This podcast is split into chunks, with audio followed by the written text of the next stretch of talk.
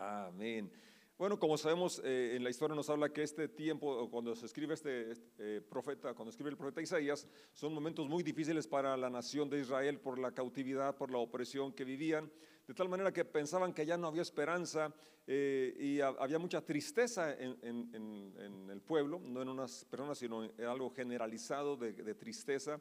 y no era para menos, pues estaban viviendo cautivos y sufriendo opresión y mirando cosas tristes en, cuanto a muertes y situaciones muy, muy terribles, tremendas, pero creo que en alguna medida estamos pasando cosas similares también como iglesia, eh, con la pérdida de algunas personas que amamos. Y la violencia en nuestra ciudad aquí en San Francisco del Rincón es también increíble. Eh, cada día el periódico, nada más con ver la portada, va a ver eh, tres muertos, cuatro muertos o más personas que han ejecutado. Entonces la violencia aquí en San Pancho sí está muy, muy, elevada y cuestión de un llamado a la intercesión, al llamado a la iglesia. Pero también esta palabra muy directa para todos los que quizás hoy están eh, apenas eh, pasando el duelo o dentro del duelo por la pérdida de un familiar, de un amigo, de alguien cercano. Y la palabra muy puntual es consuelen a mi pueblo. Y lo dice dos veces, consuelen, consuelen a mi pueblo. ¿Quién dice? Dice nuestro Dios, dice su Dios. Hablen con ternura a Jerusalén, díganle que se acabaron sus días tristes. Qué, qué, bonito saber, ¿verdad? Que aunque pasamos momentos difíciles, complicados, se van a terminar. Si estás pasando por esa, esa etapa, esa temporada de duelo, de pérdida, pues es, es, es normal el, el, duelo. Y yo me sorprendo cómo, digamos, cuando, cuando murieron los patriarcas, eh, cuando murió Jacob, hicieron, no sé si 70 días de duelo, más de un mes, de dos meses. De, de, duelo. Una, una, cosa realmente exagerada que hasta en el lugar donde fueron a, sepultarlo, los, los, que miraron allí Ah, porque fue acompañado José con los egipcios, le pusieron el valle de, los lamentos o el lugar donde lloran los egipcios.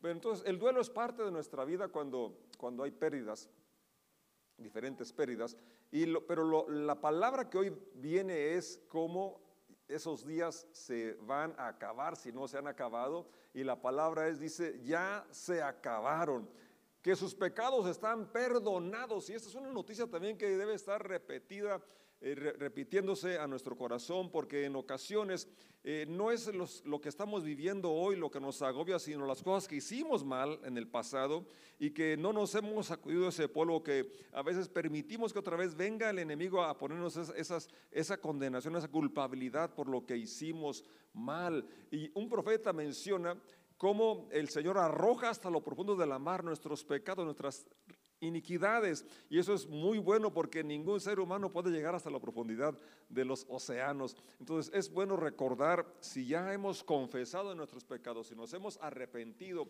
entonces nuestros pecados están perdonados y esto nos debe de dar eh, paz, nos debe dar ligereza para poder continuar con nuestra travesía, con nuestra carrera.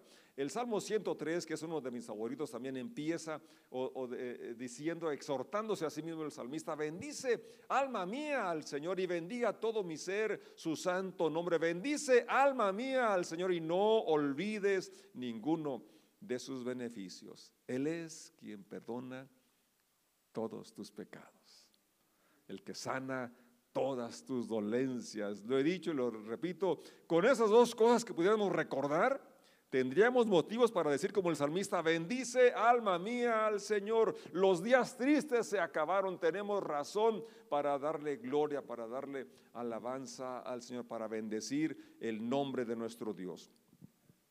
El verso 3, escuchen, es la voz de alguien que clama. Y este es precisamente lo que estamos en, esta serie, ser esa voz que clama.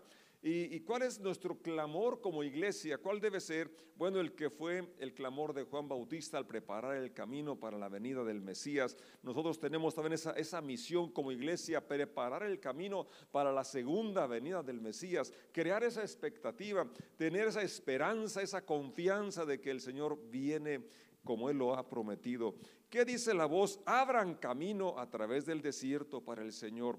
Hagan una carretera derecha a través de la tierra baldía para nuestro Dios. Rellenen los valles, allenen los montes y las colinas, enderecen las curvas y suavicen los lugares ásperos. Obviamente, Ya el lenguaje es figurado y no es precisamente una autopista la que se va a preparar no son los caminos, sino que es nuestro estilo de vida, la forma como nos conducimos, la forma como la gente ha vivido hasta el día de hoy.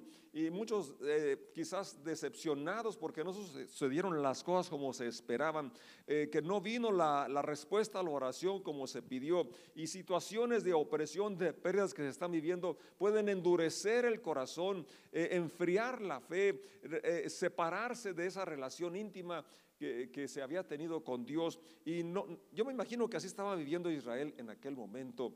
Y por eso este llamado a preparar el camino y que es nada menos que volver el corazón a Dios, volver nuestra, a nuestra confianza a ponerla en Dios, a poder ser sensibles y percibir su presencia a través de la creación, a través de las personas que nos rodean, poder disfrutar de la, de la amistad, poder disfrutar del amor de nuestro cónyuge, de nuestros hijos, de nuestra familia, porque cuando el corazón se endurece hacia Dios, también se endurece hacia las personas que nos rodean. Eso sucede. Realmente no puedes tener sensibilidad hacia uno y dureza hacia otros. Realmente, por eso cuando habla aquí en el versículo 4, eh, la parte final, suavicen los lugares ásperos. Yo quisiera que eh, examinaras tu corazón si estás suavecito, si eres sensible a la presencia de Dios o han pasado ciertas decepciones, ciertas frustraciones en tu vida espiritual que ahora ya ya, no, lloras cuando, cuando le alabas, ya no lloras cuando oras, ya no, te da gratitud cuando ves un cielo estrellado, un campo verde o un, campo seco, porque a veces nos gusta nada más lo verde, pero lo seco también tiene su encanto. Yo, a mí me gusta mucho ver el maíz cuando está eh, en, su desarrollo, ¿verdad? un verde intenso, precioso, mm, ah, como que me llena de energía. Ahorita está seco, pero me gusta más verlo seco. ¿Por qué creen?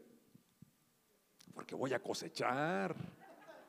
Porque voy a cosechar. Entonces cada etapa tiene eh, su atractivo y, es, la, la vida son ciclos. Son ciclos y cada ciclo tiene su bendición y hay que disfrutar, aprender a disfrutar cada etapa y cada paisaje, paisaje seco, paisaje húmedo, ¿verdad? Como sea, cada, cada pasaje tiene su encanto. Y lo importante es esto, eh, el punto es, e, es que podamos disfrutar. Y si nuestro corazón está endurecido por las experiencias negativas, entonces no disfrutaremos ninguna estación del año, ninguna etapa de la vida. Y por otro lado, si nuestro corazón está enternecido, está quebrantado, es sensible al amor de Dios, entonces podremos ser sensibles a la naturaleza y agradecer al Creador y agradecer a las personas que están cerca de nosotros, amarlas, recibir su amor y dar amor, porque de eso se trata el cristianismo. Eso es el cristianismo, dar y recibir, recibir Pero para que eso suceda, entonces tenemos que rellenar los valles, rellenar eso, esos huecos que han quedado por quizás los traumas del pasado, eh, allanar los montes, esas, esas cosas de carácter que, que no nos gustan ni a nosotros y menos a la gente que está cerca de nosotros. Tienen que ser transformados y eso solamente con la presencia de Dios en nuestras vidas, entrando en un proceso de desarrollo en ese discipulado, aplicando los principios que nos da en la Biblia el Señor para, para bien de nosotros. Entonces, esas situaciones que describe el verso 4 y que deben cambiarse, deben prepararse, deben suavizarse, enderezarse.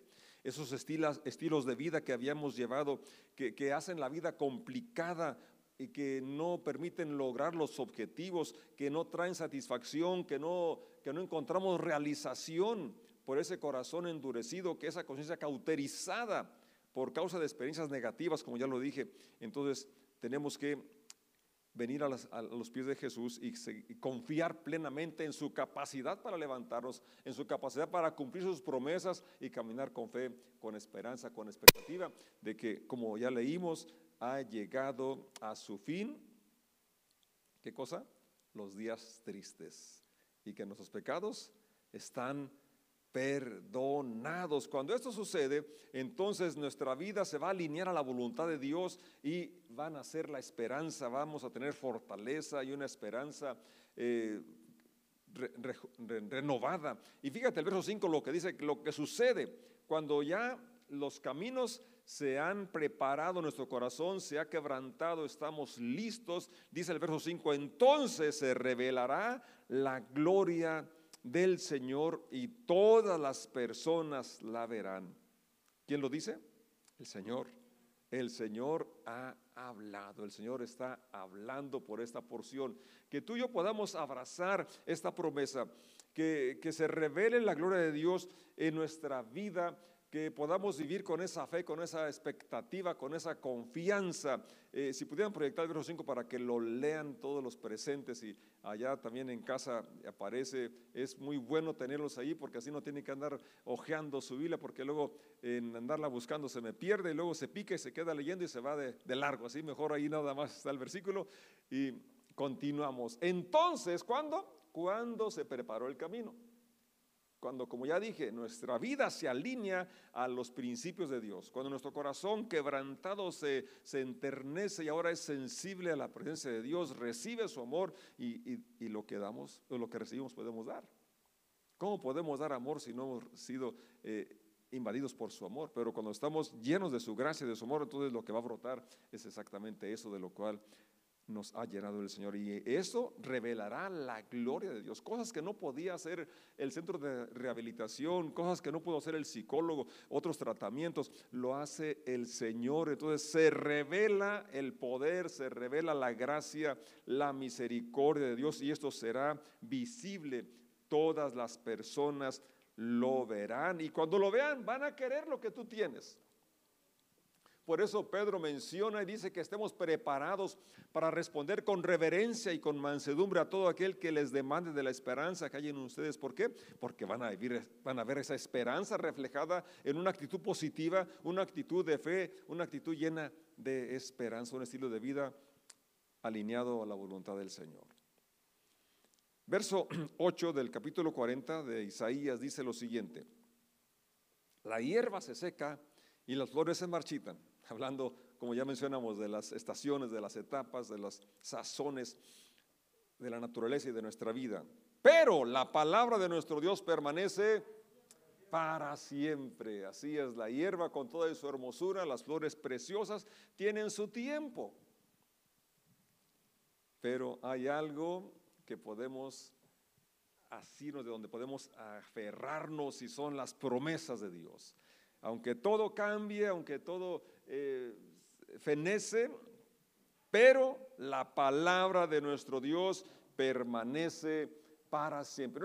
Una, vez más, repito, este pasaje, esta palabra viene cuando Israel ya pensaba que no había esperanza, que las promesas de restauración no se iban a cumplir, que no iban a mirarlas. Entonces quizás, no sé, tu, estado de ánimo, tu fe, tu confianza en Dios como esté hoy, pero esta palabra es bueno que la repitas, que la creas. La palabra de Dios, de nuestro Dios, permanece para siempre. Aunque las hierbas ya se secó, las flores se marchitaron, la palabra de Dios es viva y eficaz.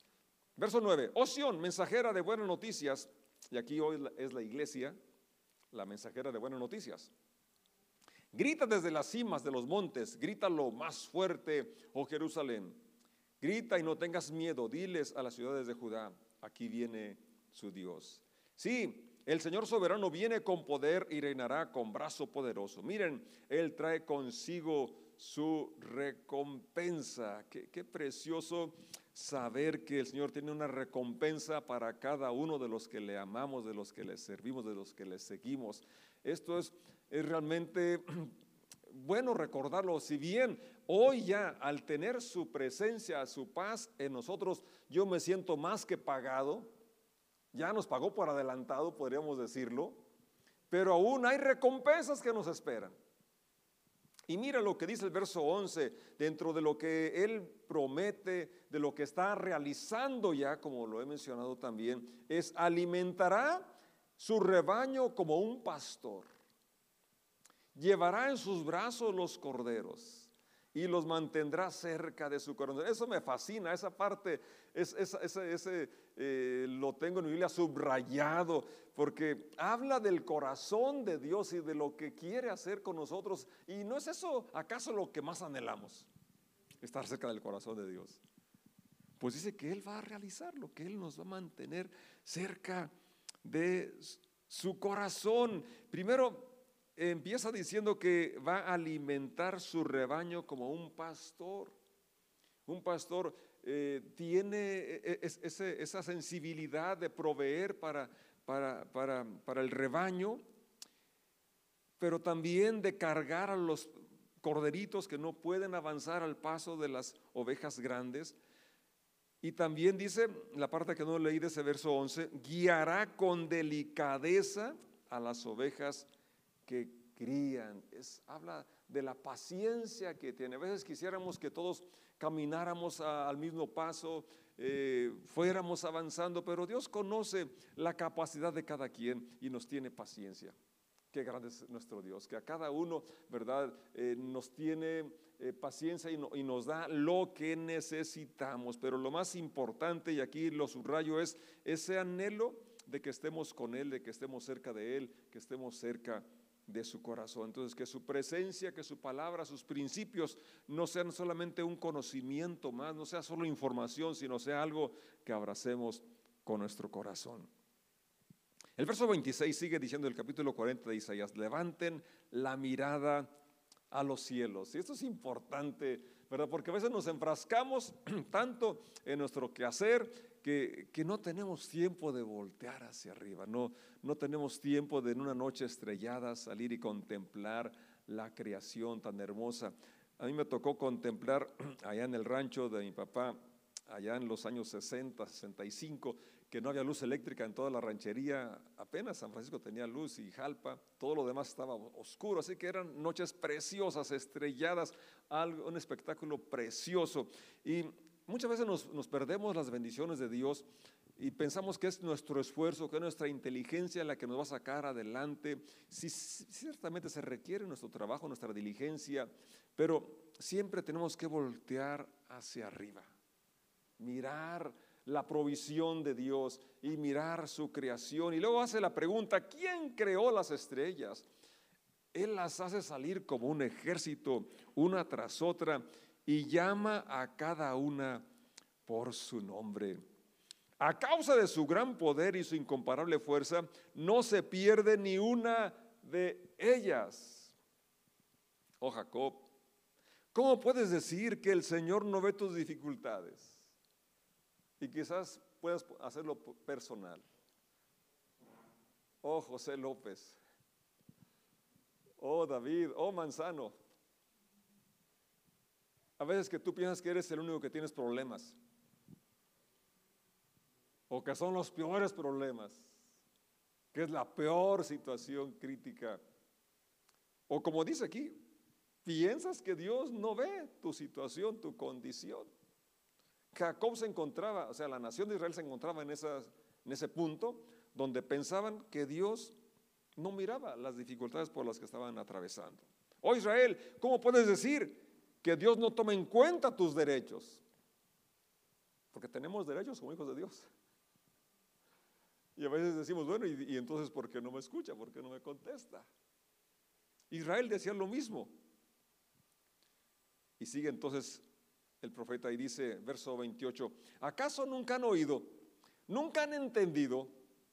El Señor es el Dios eterno, el creador de toda la tierra. Él nunca se debilita ni se cansa. Nadie puede medir la profundidad de su entendimiento. Él da poder a los indefensos y fortaleza a los débiles. Se está poniendo más bueno cada vez esta lectura. Entonces, primero es que tenemos que eh, dejar de, concentrarnos en el problema, en la necesidad, en la pérdida y voltear hacia arriba. Al soberano, al creador, a nuestro Dios que es amor. Aquel que dice que ya se acabaron los días de tristeza, que ya ha perdonado nuestros pecados y que ahora necesitamos ver la capacidad que tiene para cuidarnos y para levantarnos. Dice una vez más el 29, Él da poder a los indefensos y fortaleza a los débiles. Hasta los jóvenes se cansan, se debilitan y se cansan y los hombres jóvenes caen exhaustos. En cambio, los que confían en el Señor encontrarán nuevas fuerzas, volarán alto como con alas de águila, correrán y no se cansarán, caminarán y no desmayarán. Fíjate cómo todo esto termina, concluye con que necesitamos confiar en Dios a pesar de que hoy no veas lo prometido. Que sigas esperando esa promesa Dios ha dado para cada uno de nosotros. Muy en lo profundo, cada uno tenemos promesas muy personales que Dios nos ha hecho. Y también todos hemos, de alguna manera, eh, nos hemos decepcionado de, algunas cosas que no están sucediendo o pérdidas que hemos enfrentado. Y quizás la confianza había menguado. Pero hoy nos habla que la esperanza puede renacer si nuestra confianza es depositada, empezando con ver a quién servimos, en quién creemos. Por eso lo describe el profeta como el creador, como el que tiene la capacidad de contar las estrellas. El verso 31, lo voy a leer en la Reina Valera, y dice, pero los que esperan a Jehová tendrán nuevas fuerzas. Me, gusta esa palabra, los que esperan al Señor, los que esperan. Si tú y yo esperamos, entonces vamos a retomar esas nuevas fuerzas y podremos seguir caminando sin cansarnos y sin fatigarnos. Yo te voy a invitar a que estemos de pie y le demos gracias a Dios porque nuestra confianza en Él es renovada y esto traerá nuevas fuerzas a nuestro espíritu, a nuestra fe y podremos avanzar, podremos seguir esperando la realización de sus promesas. Y entonces vamos a poder preparar el camino del Señor, no solo para que se manifieste en nuestras vidas, sino para que otras personas puedan oír las buenas noticias de que los días de tristeza llegaron a su fin, que los pecados han sido perdonados porque Jesús ha derramado su sangre para lavarnos y limpiarnos de toda maldad. El Evangelio de Lucas también habla el Señor sobre ese, ese tema y dice capítulo 12, verso 40, ustedes también deben estar preparados en todo tiempo porque el Hijo del Hombre vendrá cuando menos lo esperan. Un siervo fiel y sensato es aquel a quien el amo puede darle la responsabilidad de dirigir a los demás siervos y alimentarlos. Padre, gracias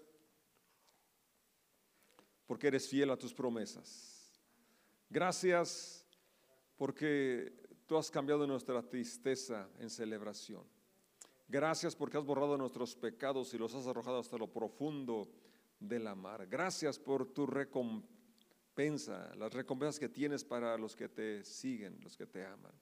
Gracias que tú alimentas a tu rebaño, a tus ovejas. Gracias que tú llevas en brazos a los corderos, a los pequeños. Gracias que tú los mantendrás cerca de tu corazón. Padre, que podamos creer esta, esta verdad, esta realidad, que tu anhelo más grande es que tengamos una relación estrecha contigo. Gracias porque tú prometes guiar con delicadeza a las ovejas con crías. Gracias porque tú conoces la condición de cada uno y tú estás para ayudarnos, para alentarnos, para guiarnos, para proveer. Toda la honra, toda la gloria es para ti. En el nombre de Jesús. Amén. Amén. Que Dios los bendiga, Dios de fortaleza. Vamos a confiar en Dios y tomar esa bendición, esa fortaleza que Él nos da para avanzar sin fatigarnos y sin cansarnos.